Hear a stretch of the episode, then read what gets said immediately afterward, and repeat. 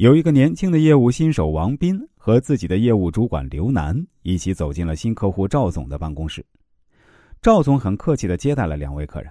王斌和刘楠坐下还不到半分钟，也许是急于想在业务主管刘楠面前表现自己的能力吧，王斌就迫不及待的开口谈起了此行的目的，是想向赵总公司推荐自己公司的新产品。别看王斌只是个新手啊，口才却很不错。一口气足足讲了半个小时，把自己公司产品的优点啊介绍了好几遍。然而，他就是没有注意到赵总好几次欲言又止的表情。王斌说完后啊，用满脸自信的表情看着赵总和自己的业务主管刘楠，以为这笔生意肯定是谈成了。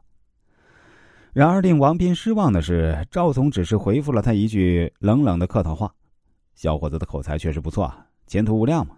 至于单子的事儿呢？”我看我们今天还是先谈到这里。我等一会儿还要开会，等我们这边有了确定的合作意向，我们会和你们联系的。两位怎么看呢？到手的生意马上就泡汤了，这是怎么回事？王斌百思不得其解，还想继续谈判。然而他的主管刘楠拉了拉他的衣角，示意他不要再说话。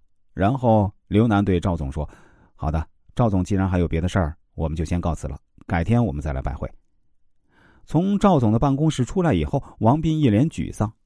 主管刘楠看着王斌的表情，微笑着对他说：“你知道今天失败在什么地方了吗？